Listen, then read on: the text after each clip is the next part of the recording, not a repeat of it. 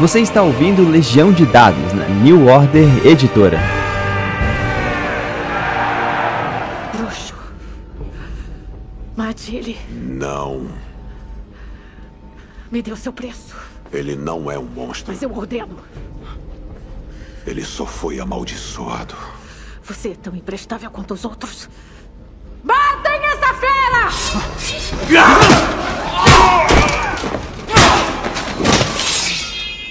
Leoa Sintra! Eu vim reivindicar o que é meu por direito! Paveta, pela lei da surpresa! Saudações, mestres e jogadores! Meu nome é Pedro Borges e essa é Legião de Dados, seu intervalo da vida real para falar sobre RPG. Estamos entrando no nosso segundo episódio do nosso arco sobre Pathfinder, segunda edição. É, nós já demos um apanhado básico sobre parte essencial, o que mudou da edição anterior, o que, ele tem de interessante. Mas hoje a gente vai dar uma aprofundada um pouco mais nas regras, né? Acho que todo mestre de jogo, volta e meia, quer apresentar o sistema para alguém que não jogou antes. Eu acho que esse programa vai ter aqui um caráter didático, utilitário, bastante válido. E para isso eu tenho aqui o nosso especialista local, tradutor dos livros, Calvin Simeon. Tudo bom com você, cara? Tudo tranquilo? É a primeira vez que eu faço alguma coisa que as pessoas associam a palavra didático. Bem, esse é o nosso desafio hoje aqui, porque a gente vai justamente especificar alguns pontinhos básicos. O próprio Calvin falou mais cedo para mim que ele adora que vai, vai gostar de, de, saber que as pessoas não vão ter que ficar gastando as famosas três ações só para atacar, né? Essa, essas regras novas elas tem imbuídas nelas uma série de estratégias, eu acho que você vai poder ajudar bastante o povo, né? Sim, sim, a ideia é exatamente essa, porque, em geral, atacar, atacar, atacar é uma das piores coisas que você pode fazer. Para quem quiser acompanhar a gente, a gente vai meio que seguir o episódio de hoje no capítulo Regras do Jogo, na página 442 do, do livro do Pathfinder.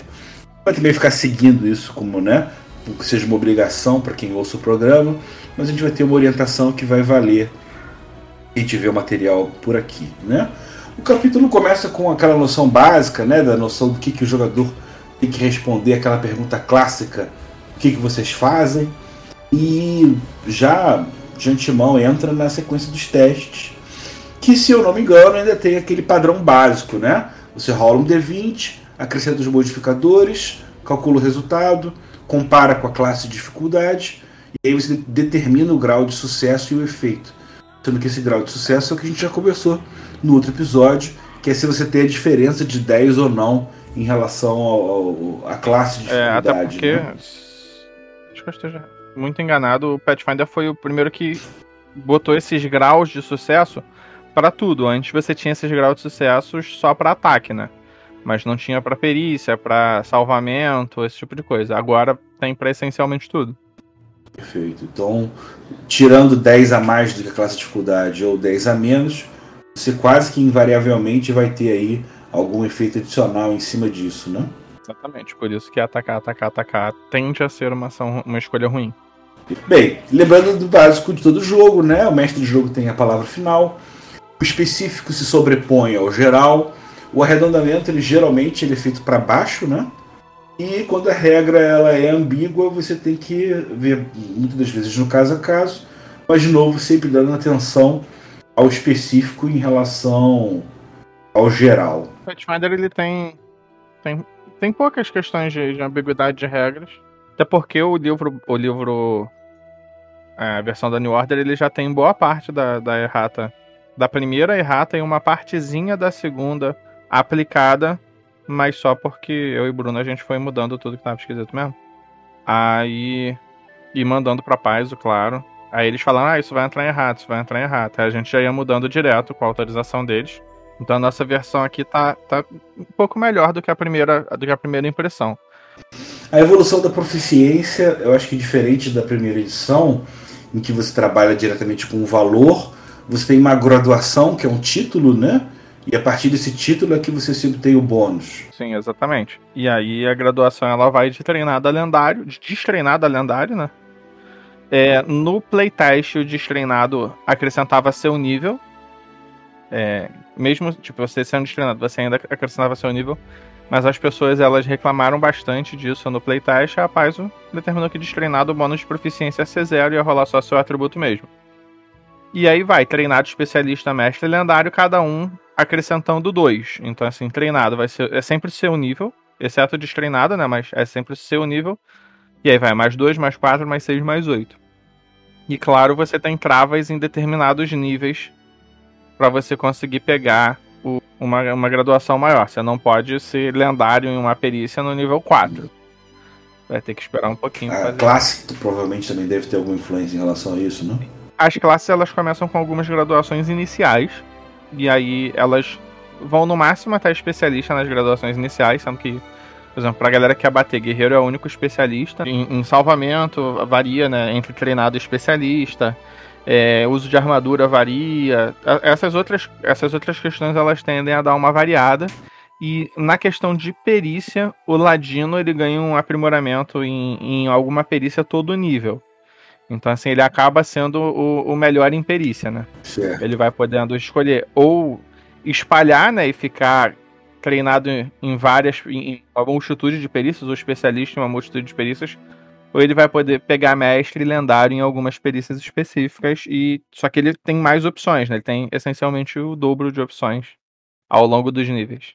E entre os modificadores, além do bônus da, da, da proficiência, você tem elementos de circunstância, estado de algum objeto que você esteja utilizando, ou um, uma vantagem em relação ao item, pode conferir modificadores, né? O importante é que o narrador deve definir o valor que vai ser jogado, até para o jogador ter uma ideia do tanto que ele vai ter que tirar no dado, para só depois o rolamento ser executado. Né? Além do bônus de proficiência, o, o, a chave do sistema é que ela só tem esses três tipos de bônus. Bônus de circunstância, bônus de estado e bônus de item. Então, assim, ao jogar, você tem que prestar atenção que esses bônus bônus de mesmo tipo, né? Tipo, todos os bônus de circunstância, todos os bônus de estado, todos os bônus de item, eles não acumulam entre si. Eles valem só o maior bônus ou a pior penalidade. Eles não são acumulativos, bônus de circunstância com bônus de circunstância, bônus de estado com bônus de estado. Então, assim, não adianta o grupo ter três pessoas que fornecem o mesmo, mesmo tipo de penalidade. Por exemplo, ah, duas pessoas que fornecem, duas ou três pessoas que intimidam. Né? O tipo de penalidade vai ser o mesmo. Então você vai ter que buscar outras formas de dar bônus e penalidade. Certo. Esse valor ele é maior por um propósito de, num primeiro momento, de tornar o sistema mais simples, até para o mestre não ter que ficar escalando, fazendo muito, muito cálculo, mas ao mesmo tempo já é uma defesa para evitar, evitar aquele tipo de combo clássico de três personagens forçando o mesmo negativo, que sozinhos não fariam tanta diferença, mas juntos podem fazer muita coisa. Exatamente. Perfeito. O, o, o 20 natural, né? Como é que ele ficou em, em, função dessa distância agora dos 10 pontos da CD? Então, o 20 natural e o 1 natural, você trata o, a sua graduação de sucesso, né? Como um passo acima. Ou um passo abaixo, no caso do natural.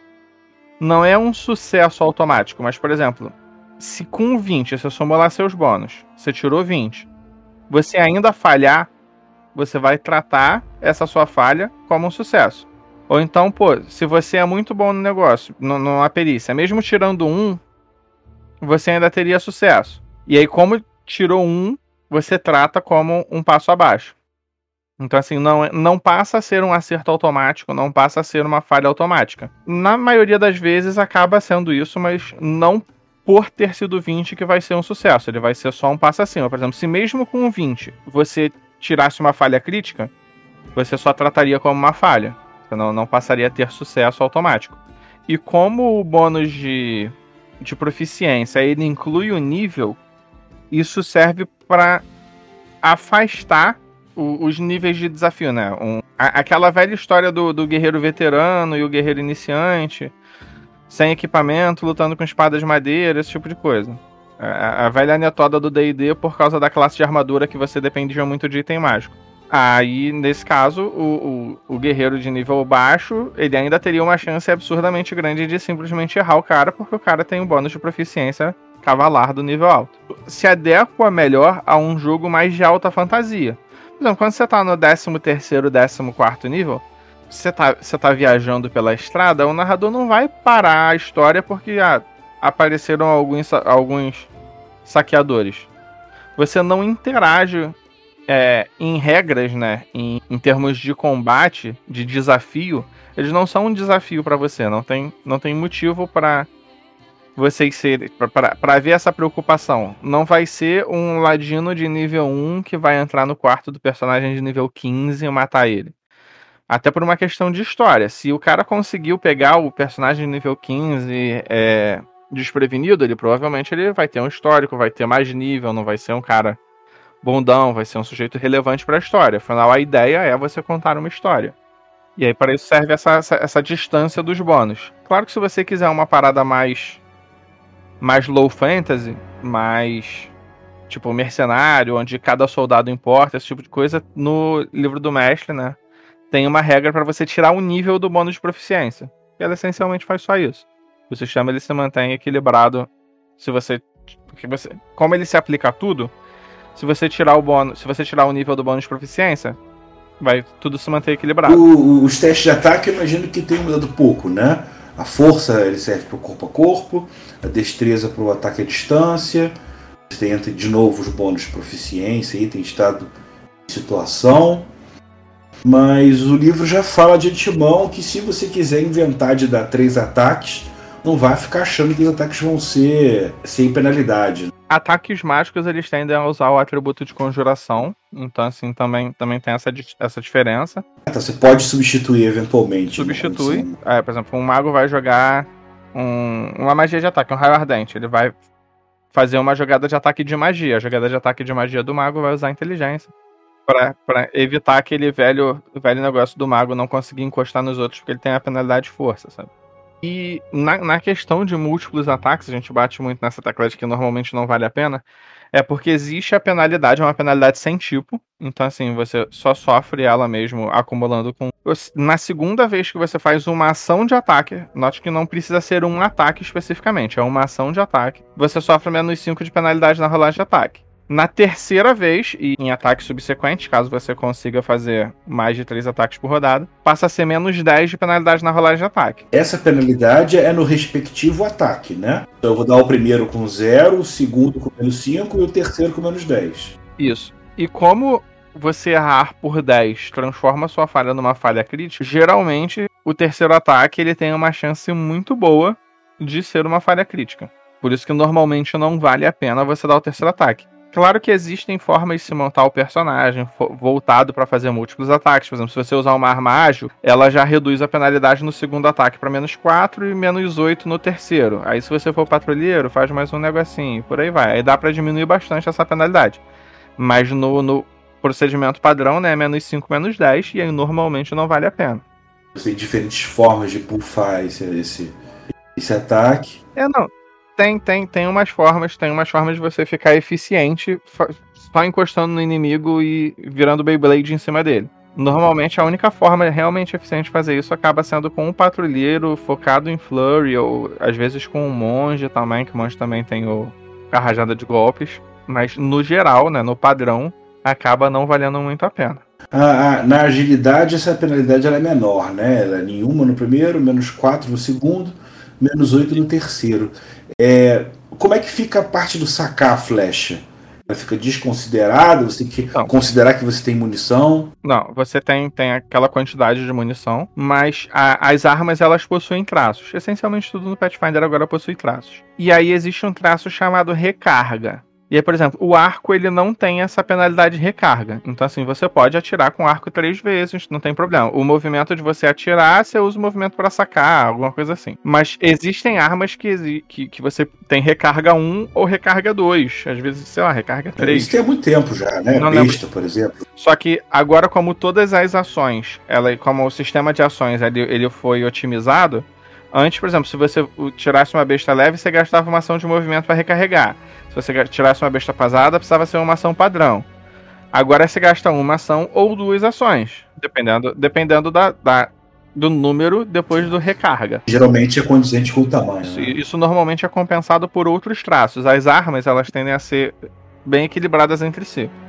Então assim, a, a por a, pela besta ter essa esse problema, ela tende a ter outras vantagens em relação ao arco. E aí você vai ter que escolher qual vale mais a pena para você. A começar pelo dano, que, que geralmente é maior. Geralmente é maior. O uso da sua arma importa muito exatamente por causa desses traços. Então, assim, se você tá usando uma espada longa ou se você tá usando um machado de batalha, importa. Tipo, é, é diferente. Vai ter um efeito de crítico diferente, vai ter um traço diferente que vai te permitir fazer alguma coisa diferente. Então, assim, a escolha da sua arma também é importante pro seu personagem também é importante porque o seu personagem pode ou deve fazer. Se tem algum jogador que perguntar pro mestre, falar, pô, mas ele coloca três vezes a mão lá na aljava, nas costas. Eu já tinha visto vários vídeos do YouTube ali que às vezes o arqueiro carrega umas três, quatro flechas na mão e vai usando. É mais normal. Na verdade, você não, não tem motivo para você ficar Repetindo. jogando o braço lá atrás, esse tipo de coisa. A, a penalidade ela funciona como um incremento, que nem antigamente. Você tinha um teto, e a cada vez que esse teto é passado, ele ganha um negativo? Sim, é bem isso mesmo. Isso, isso não, não mudou. É, a penalidade acaba sendo de menos dois para cada incremento depois do primeiro. Geralmente tem dois incrementos. Isso. E aí, por exemplo, armas como o arco longo, eles têm uma característica que torna eles menos eficientes quando você atira em, um alvo muito perto. Ah, que maneiro. São armas feitas para um combate mais a longa distância. Então, as, aí a besta não tem esse problema. Legal, legal. Para quem não sabe, né, o arco longo ele não foi feito para você tirar é, é, é, verticalmente no oponente, né? Mas você vai se valer da balística para poder fazer um arco em especial para a própria flecha ganhar velocidade e aí quando ela entrar na queda ela causar um estrago maior. Ah, a classe de armadura, imagino que ele ainda tem, mantém aquele básico, né? 10 mais modificador de destreza. Esse modificador ele pode ser limitado dependendo do tipo de armadura. É, agora eu acho que o bônus de proficiência está entrando também, né? O bônus de proficiência ele tá entrando em tudo agora. Tá. É, é foi uma forma. Porque antes você. Unifica. Por, por cada. Exatamente, para unificar a matemática.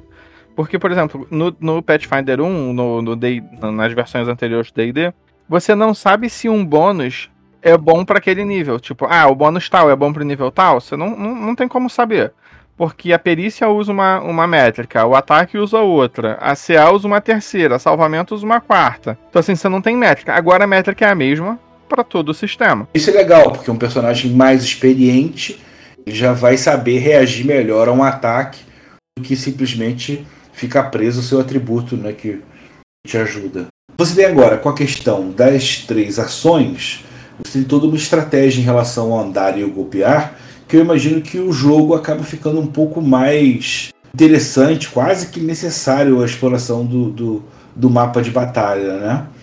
Você joga assim? Sim, sim. O Pathfinder ele é um jogo que, que chamam de, de gameista, né? O negócio dele é bonecagem. Isso, obviamente, não significa que não dá para fazer uma campanha mais narrativa de Pathfinder, dá tranquilo, até por causa dos talentos de perícia. Então, você consegue fazer um personagem focado numa parte social sem ele ter a sua parte de combate penalizada. Mas o, a raiz do jogo, como ele é um jogo de fantasia medieval, é o combate. E facilita muito você ter um, um mapa quadriculado. Já joguei sem. Já joguei sem, mas. É, é, eu, eu também não sou aquele cara que, que tem uma porrada de miniatura. Eu tenho, pô, um mapa riscável ali. Pô, eu tenho. Ah, pô, já joguei com. Tem uma sugestão que funciona bem. É, quase todo mundo tem xadrez e dama. Pega o seu tabuleiro de xadrez de dama, usa as peças da dama para representar os obstáculos, as paredes, o que quer que seja, e as peças para representar, sei lá, o cavalo é o personagem mais rápido, a torre é o personagem mais forte. E defina o critério que você quiser. E aí usa o posicionamento do próprio tabuleiro de xadrez Primeiro porque você vai conseguir assim emular subjetivamente qualquer tipo de situação. Você não vai ter que comprar um mapa desse ou daquele jeito. E com isso é o suficiente para não ter, não ter chance de erro, né? Não, é. A, a, ideia é realmente muito boa, mas, cara, eu já joguei com feijão. você falou isso quando eu comecei a falar, eu até pensei. É, é. Então, já joguei com feijão para marcar. Pegava o esmalte, pintava o feijão pra. Ah, olha, fulano é o feijãozinho verde, outro é o feijãozinho aqui brilhante, por aí vai, os inimigos era feijão normal. E assim, como eu não tenho, eu não te, como eu não tenho miniatura, né? Agora que eu, que eu adquiri algumas, mas agora já depois de burro velho. Mas no início era o que tinha, era o que tinha perto. Ah, era um dragão. Então eu botava, pegava tipo mapa quadriculado mesmo ia rabiscando. Ou então, se, no mapa quadriculado no, no tamanho certo, né? Os 2,5 centímetros e meio. Usava, pô, é, garrafa d'água para mostrar que o bicho era grande, botava ali mais ou menos no tamanho. Pegava grampeador, pegava o que tinha perto. A galera já, já enfrentou meu celular, porque era o que tinha mais ou menos do tamanho certo. Eu cheguei, gente, ó, essa porra aqui é o dragão, vamos.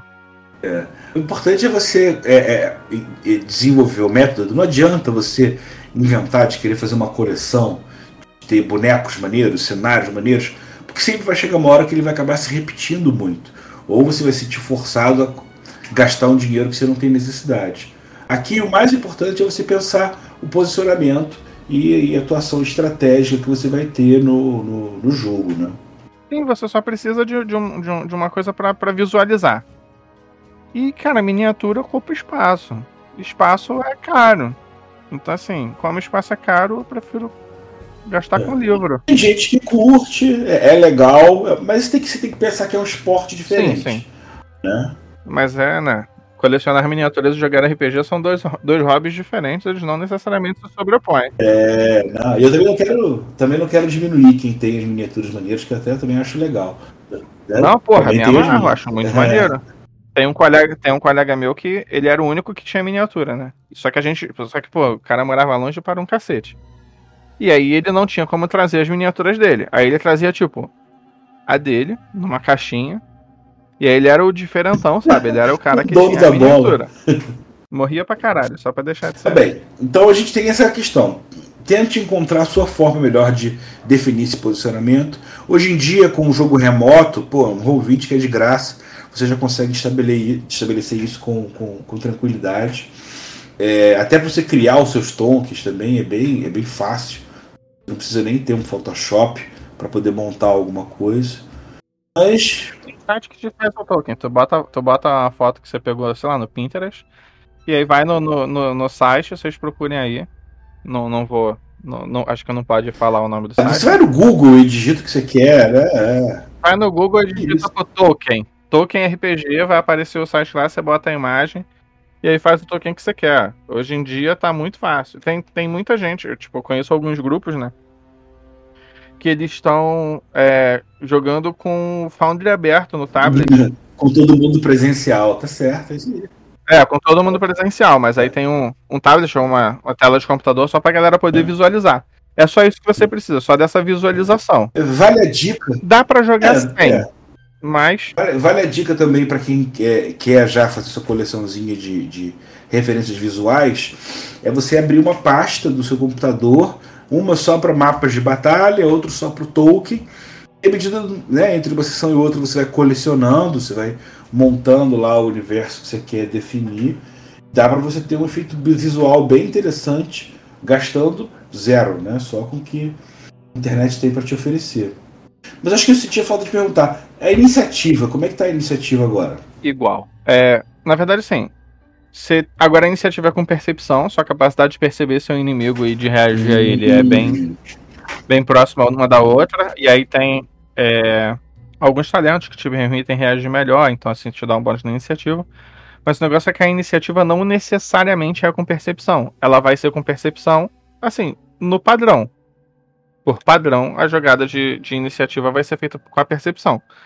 Mas, por exemplo, se o Ladino tá se esgueirando, a jogada de iniciativa dele vai ser com furtividade. E, assim, às vezes você tá numa situação social, não é que seja um combate, mas ou, ou você vai estar tá fingindo que não vai atacar a pessoa, esse tipo de coisa, você vai jogar a sua iniciativa com simulação e por aí vai. De acordo com a situação, se for uma situação diferente do é, você viu o grupo, o grupo te viu, iniciativa, o narrador pode determinar que algum outro atributo seja usado, alguma outra perícia seja usada para para né? iniciativa. Eu imagino que também eventualmente um swashbuckler da vida deve ter um modificador desse, né? Trocar o um modificador disso para destreza ou alguma coisa assim. Mas é legal você perceber que é, é, nos sistemas de modo geral, especialmente os mais recentes, as pessoas meio que se tocaram de que a destreza meio que ocupava um número muito grande de opções, né? Até porque você tem talento de acuidade, dependendo da maneira que o cara montasse na estratégia, ele só precisaria da destreza para poder bater, se defender, fazer o Diabo 4, fazer é, é, Saving Throw. Acabava até deixando de lado a força para poder focar só nisso. As rolagens de, de ataque de magia, bem, no caso da percepção ainda é unificada, né? Mas acho que da mesma maneira você pode, pode alterar com alguma classe mais específica. A percepção, ela é a mesma coisa, né? Modificador de sabedoria, bônus de proficiência, que antes não tinha, outros bônus e, e, e penalidade. A, a, matemática ela foi toda, foi toda planificada nisso. D20 mais um modificador de atributo, mais um bônus de proficiência, e aí vai, bônus de penalidade variados. Isso vale para tudo. Salvamento, mesma coisa. É, fortitude, D20, constituição, proficiência, bônus de penalidade. Reflexos, D20, destreza, bônus de proficiência, bônus de penalidade. Salvamento, D20, sabedoria, proficiência, bônus de penalidade. Dessa forma, o sistema todo ele usa o mesmo princípio para tudo. Então, assim, não, o sistema ele não é complicado. Ele é bem simples. É, é só isso mesmo. É, para basicamente tudo mesmo, né? Exatamente. E aí, é. o que é. vai mudar são as suas opções. E assim, as, as opções que você faz, elas servem para te dar é, novas possibilidades do que fazer. Em combate ou fora de combate vai te permitir andar, andar e bater, só que gastando duas ações em vez de, de três. Vai te permitir pô, fazer um ataque contra cada inimigo no seu alcance, em vez de, de você bater, bater, bater. E por aí vai. São, vão ser novas opções. Melhorando a economia de ações ou te dando alguma outra coisa. O sistema é só isso. É bem, bem a, simples. A jogada de salvamento agora também é assim, né? Tanto a fortitude, quanto reflexo, quanto vontade daí atrelados a, respectivamente, Constituição, Destreza e Sabedoria. Como é que fica a parte do efeito em si? Quando você tem um efeito crítico uma falha crítica dentro do, do da jogada de salvamento? Duas opções. É, o efeito ele tem um, um salvamento descrito, e aí vai estar tá lá no bloco de estatísticas do, do, do efeito, ou ele vai possuir uma jogada de salvamento básica. Se for uma jogada de salvamento básica, vai, vai seguir o, um, um, parâmetro simples. Se você conseguir um sucesso crítico, você não vai sofrer nada. Se você tiver um sucesso, você vai sofrer só metade do dano. Falha o dano inteiro, falha crítica o dobro. Então, assim, até isso é, é bem intuitivo. E aí vai dizer lá que é uma jogada de salvamento básica. Se não, se não for a básica, né, ela vai explicitar exatamente o que acontece com o salvamento crítico, com o sucesso e por aí vai. Vários, né? Se você olhar, muitas dessas ideias boas, elas já eram usadas, mas eram usadas em condições muito específicas. E aí você tinha que ficar avaliando todas essas condições específicas e acabava se perdendo nesse procedimento. Agora, como você tem essa unificação, de novo, você, você no mínimo de habilidade, você não vira escravo nem do livro, né? Para poder conseguir fazer o, o combate. Sim. Muito bom. Você vai precisar do, do livro mesmo, assim, quando você tiver subindo de nível. Ou o narrador, quando pô, for olhar uma ficha de bicho, né? Também não é pro cara decorar tudo. Mas, em, em geral, é, você vai só escolher. Você já vai saber o que, que seu personagem faz. Você não vai precisar ficar consultando o livro para tudo. No máximo você vai dar uma olhadinha para ver um traço, que, que, exatamente o que, que faz, mas com o tempo até isso você para de fazer. Como é que ficou o flanco e atacar pelas costas, os modificadores? Então, é, o oponente fica desprevenido. E aí é uma condição. E a condição fornece certas, é, certas, é, certas penalidades, né? Caso acho que a penalidade de. Desprevenido, o que, que, ele, que ele sofre? Desprevenido. É incapaz de se defender hum. completamente, né? Aqui. É menos 2 de penalidade de circunstância na CA. E aí, por exemplo, você tá sofrendo aqui, penalidade de circunstância. Se você estiver sofrendo outra penalidade de circunstância, só vai ficar é, só vai valer o, o maior. Por exemplo, se o oponente estiver assustado, já é uma penalidade de estado. A penalidade de estado acumularia um, um flanqueado e assustado. Mas, por exemplo, se ele tivesse agarrado. Ou flanqueado e no high, high ground, não, não ia acumular. É, o, isso. O, e o agarrado ele já te deixa desprevenido. Não adianta, se você tá agarrado, não adianta ter alguém te flanqueando. Você não vai ficar desprevenido duas vezes. Vai sofrer só a penalidade de desprevenido uma vez. Se você tiver várias condições que te deixam desprevenido, ah, tô desprevenido três vezes, não existe isso. Assim, é desprevenido três vezes, você não vai sofrer menos 6 de penalidade, vai sofrer só menos 2. Ela não vai acumular novo, consigo se o mesmo. jogador reclamar por que isso acontece, ele tem um efeito duplo. Primeiro, para poder simplificar o sistema, e segundo, para evitar o acúmulo de, dessas forçadinhas de erro, de novo, dá uma desequilibrada no sistema. Sim, lembrando que, que um- um- uma penalidade ou bônus de 1 já, já aumenta em 5% a sua chance de conseguir fazer ou não. Então, por exemplo, se o oponente está desprevenido, se você está flanqueando seu oponente, é menos 2 de penalidade de circunstância na CA. Então já são 10% de chance a mais de você acertar. Isso sem contar efeitos que você só, só desencadeia quando o oponente está desprevenido, tipo ataque furtivo, esse tipo de coisa. E aí, o, a chave do sistema de, de, de um combate eficiente, né? É você só, só, tá nessas condições. É de você conseguir fazer com que o oponente acumule penalidades e aumente suas chances. Por exemplo, um cara intimida o, um oponente, então ele sofre um de penalidade, e aí dois, duas pessoas estão flanqueando. Ele já tá com menos 3 de penalidade. Porque aí um é, é menos 1 de estado menos 2 de circunstância. Aí já são menos 3, já são 15%. Ou então um cara intimida, o outro agarrou. Aí isso não vai nem precisar de um terceiro pra, pra flanquear o sujeito. É, porque já aproveitou tudo que, que pode das opções, né? Exatamente. E aí, ah, se o oponente tiver enjoado, aí já, já faz outra outra situação. Enjoado, é, você sofre uma penalidade de estado, então é igual o, o, o, o assustado, igual o valor nessa condição. Então, assim, se você conseguir deixar o cara enjoado 2, ele vai sofrer menos 2 de penalidade. Mas não vai acumular com assustado, vai valer só o maior e por aí vai. Você tem que ir, ir trabalhando nisso. Dessa forma, não adianta todo mundo deixar o oponente assustado, ele só vai ficar assustado um, talvez dois, com, uma, com sucesso Cara, crítico. muito legal a maneira como estende né, a parte estratégica. É, como é que funciona a parte dos testes secretos? Os modificadores? O teste secreto ele é muito simples. O- o- é o narrador que faz. Mas ele faz aberto, fechado, ele declara alguma coisa, ele não declara. Não, não. É secreto. Não, não precisa declarar. Ele só. Tipo, ah, você não percebe. Você não tá.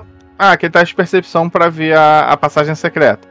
Se o cara joga, dependendo do grupo, né? No meu grupo eu não tenho essa preocupação, não, porque se o cara começa com essa palhaçada, ele morre. Pô, o cara jogou o dado, tirou ali um, dois. Ah, não, você não achou nada. Aí o resto do grupo vai começar a procurar justificativas pra procurar de novo naquela sala. Então, assim, pra evitar isso, o narrador vai lá, rola um dado. Às vezes o narrador rola um dado só pra causar atenção, que dá, não quer nem dizer nada. Às vezes, por exemplo, tem, tem narrador que ele no início do jogo ele rola uma cacetada de dado, uma cacetada de D20 e anota o resultado. Cada vez que ele precisa de um, de um teste secreto, ele só arrisca um resultado. E aí não precisa, não causa aquela tensão do narrador rolando dado. Às vezes o narrador só rola dado só pra, só pra causar, causar um estresse mesmo, só pra, pra galera ficar, ah, tá rolando dado por quê? É, a questão é que tem a questão de mostrar ou não, o jogador se sente paranoico ou não. Bem, é, é- bem, é, é isso aí. Sim. Cada caso é um caso, né? O- É, vai, vai um pouco da sua mesa. A regra prevê que você jogue sem o. Tipo, são coisas que acontecem fora do conhecimento do seu personagem. Tipo, ah, ele não sabe se ele. se ele vai ver uma porta secreta ou não. Ele não sabe nem se tem. Ele não sabe. Às vezes ele é envenenado e não sabe. Esse é um dos grandes dilemas, né? Esse é um dos grandes dilemas do RPG. Como você vai fazer um teste e como é que o jogador vai lidar com conhecimento de uma coisa que a princípio era pra ele nem saber, né? Aí varia muito do seu grupo, na verdade, né? Invariavelmente as pessoas acabam criando regras da casa para tentar encontrar a melhor maneira. Sim, sim, certamente. Por exemplo, meus jogadores eles rolam a porra toda e se eu acho que eles estão tão de sacanagem, eles são punidos aleatoriamente pelo destino. Perfeito. O dano, ele acho que mantém aquela estrutura básica, né? Do, do- você calcula, verifica se ele tem algum modificador ou não, reduz do ponto de vida. Ele tem a distinção do, do dano contundente, cortante e perfurante, mas ele meio que funciona mais em função de um elemento de uma outra regra que vai fazer com que crie um diferencial, né? tem, tem mais de um tipo de dano, não é só perfurante, cortante e contundente. Ou concussante, sei lá, não lembro. É. né? Tem, por exemplo, ah, dano, dano de fogo. É, esses são os danos físicos, mas tem dano de fogo, gelo, eletricidade, sônico. É, e aí tem os danos de tendência. Dano é, bom, mal, herdeiro, caótico. Por aí vai. Tem dano de sangramento. Tem dano de sangramento. Se o oponente está sangrando, ele sofre dano de sangramento. No final do turno, algum efeito causou o sangramento, né? São danos persistentes, esse, no caso, é uma regra específica de dano persistente. Sangramento é o mais comum, mas o sujeito pode estar, por exemplo, pegando fogo. E aí ele vai sofrer o dano persistente também. E aí ele vai sofrer. Fez o turninho dele, vai sofrer o dano e fazer uma jogada simples. A jogada simples é devintão, purão, rola o dado, vê o que caiu. O que caiu, Ah. caiu. Essa. Sem bônus, sem penalidade, sem nada. E aí você tem que passar de uma CD de acordo com o efeito que te fez jogar o teste assim. Mas de modo geral, são nomenclaturas que são mais para você usar alguma, algum talento, alguma vantagem do jogador para não funcionar em tudo e funcionar nesses casos específicos. Fraqueza do monstro. Por exemplo, se você vai estar enfrentando o esqueleto e tá usando uma arma perfurante, não tem muito o que perfurar ali, né? Mas se você tá usando uma arma contundente, aí já, já causa um efeito diferente. Se você usar uma bola de fogo no dragão vermelho, todo mundo sabe que não vai fazer nada. Partida no troll. Exatamente. E aí, é dessa forma o tipo de dano importa. Você também ainda tem os, os ataques não letais, né? Que não levariam à morte, mas sim à E pra inconsciência. galera boazinha. e você ainda tem a, as inserção das condições, né? Que vão poder. É até onde está o desprevenido que você, que você comentou. Isso, que eu tinha comentado. O desprevenido, enjoado, assustado, agarrado, cego, um Essa, essa de- tabelinha que estão em de coisa. 10 em cada 10 escudos do, narrador, né? Sim, sim, precisa, precisa. Porque é, é o que o narrador não vai lembrar. Pô, tu não vai lembrar se, se o, o, o assustado te dá um bônus de circunstância, um bônus de estado. Com o tempo vai fazer sentido, porque, tipo, é uma circunstância, ele tá assustado ou é um estado? É, ah, é um estado, então vai ser um, um, um bônus, uma penalidade de estado. E por aí vai. Mas com o tempo. Com o tempo você consegue internalizar isso, mas quando a- mistura, aí é bom tu ter alguma coisa pra te lembrar. E, e a morte? É, é quando você chega a zero? Como é que funciona essa parte? Então, morrer tá, tá um pouco mais, mais difícil. Não tá, não tá mais tão fácil, não. Já, já senti uma certa dificuldade em, em matar jogador. né? Todas as edições at- atuais são um pouco mais assim, né? A não ser em OSR. Quando ele chega a zero de vida, né? Ele não, não, não, fica, não, não fica negativo. Fica ali com zero, tranquilo. E aí ele ganha, tipo, um, um morrendo. Ganha morrendo um, a primeira vez, ou morrendo dois se foi um efeito que baixou ele. E aí ele vai fazer aquele testezinho simples que eu falei, né? D20zinho tem que atingir o valor, o valor tal. Teste, de salva, o teste de salvamento de fortitude. É sim, teste simples mesmo. É devintão. Qual a dificuldade? Então, é normalmente é 10 mais o, o nível de morrendo que você tá, né? Não é um teste assim, tipo, muito. E um desse por rodada. É. Mas assim, quando você cai, você passa pro. Sua, sua ação passa pra antes do bicho que te caiu, né? Pra tu não, não, não ser prejudicado. E aí tu vai, vai fazer o teste. Tu levantou por algum motivo, ah, alguém usou uma. Uma magia de cura, alguma coisa assim. Digamos que eu esteja com morrendo dois. Alguém me dá uma cura. Esse morrendo já some ou ele precisa ser. Esse morrendo some, não. Esse morrendo some e aí você ganha um ferido. Toda vez que você perde a condição morrendo, você ganha um ferido. E aí, por exemplo, você vai ficar ferido 1. Se já não tiver ferido. Só que aí quando você cair de novo morrendo, aumenta a sua condição morrendo, ela já começa em 1 mais o que você tava de ferido. Então, tipo, se você tava ferido 1 e você cai de novo, você ia cair morrendo 1. Você já vai cair morrendo 2. Muito bom, muito bom. Se você for curado de novo, aí seu ferido aumenta mais um. Você vai ficar ferido 2, ferido 3. Maneiríssimo. Aí só esse conceito de que você volta, mas ainda ferido, ainda com a penalidade, já é uma, uma, uma coisa que eu não vejo muito por aí não, e vista, né? Ou seja, você morre muito menos, mas se ferra muito mais com um leque maior de possibilidades. Assim, ficar caindo e levantando é, é a forma mais segura de se morrer. Ela geralmente vem desse acúmulo, né? É, ela geralmente vem desse acúmulo de ferido. Por exemplo, se você tá ferido 2, tipo, você já levantou duas vezes em combate. E o inimigo te, te, senta- te- te acaba com seus pontos de vida com um crítico. Quando é um crítico, você entra em morrendo 2. Só que se você já tá ferido 2, você vai direto pra morrendo 4 e game over. Perfeito. Acho que a gente conseguiu já dar um apanhado básico, simples, né? Só de 40 minutinhos. Mas eu acho que é, é, é, a gente Sim, sim. conseguiu alcançar todos os pontos, né? Na parte do investimento das três ações, tem alguma dica em especial para quem está começando a jogar? O que, que é bom, o que, que é ruim, o que, que não é legal esquecer? em geral, que eu já falei algumas vezes, você repetir a mesma ação três vezes, ela tende a ser ruim. Principalmente porque essa ação normalmente é ataque. E você vai sofrer penalidades crescentes. Então, assim, é muito mais eficiente você tentar intimidar. Ou então, por exemplo, ter alguém que consegue agarrar um oponente e aí já vai deixar ele desprevenido. Que aí já, já vai dar uma penalidade. Você tem que buscar formas de você fornecer esse, essas condições para o oponente. Buscar uma forma de você acrescentar penalidades a ele de forma que aumente suas chances de vitória. Porque às vezes você fazer um ataque com menos 10 não vale a pena. Pode valer mais a pena você se reposicionar, você tentar intimidar um oponente, você prestar ajuda, alguma coisa assim. Você então tem é, é, ações que causam condições ao inimigo que não são ataques. Sim, exatamente. E às vezes vale a pena usar essas ações. Legal, amarrar, pegar, flanquear. Perfeito. O grupo também tem que dar uma conversada para não vir todo mundo fazendo a mesma coisa. Tipo, ah, os personagens eles podem ser diferentes, mas se todo mundo intimidar o oponente, você não vai estar tá acumulando bônus, acumulando a penalidade. Você vai estar tá Poxa, nada, gastando ação à toa. Fechamos aqui então esse apanhado básico sobre regras, com foco maior em combate. É, já temos então um material legal para que todo mestre de Pathfinder de segunda edição possa passar aí para o seu amigo, para um cara chato que quer falar mal do sistema sem saber de nada, né? Daqui a gente pode separar várias nuances que são sensacionais.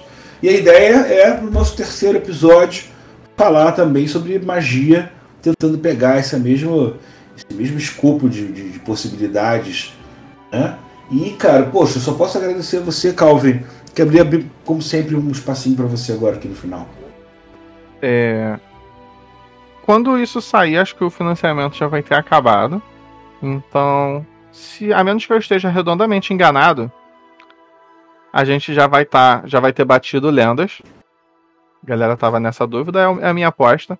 Acho que é uma aposta segura. Falta 20 mil, mas os últimos dias normalmente tem um, um Não, boom. Sempre tem uma subida. E. Sim, sim, sempre tem.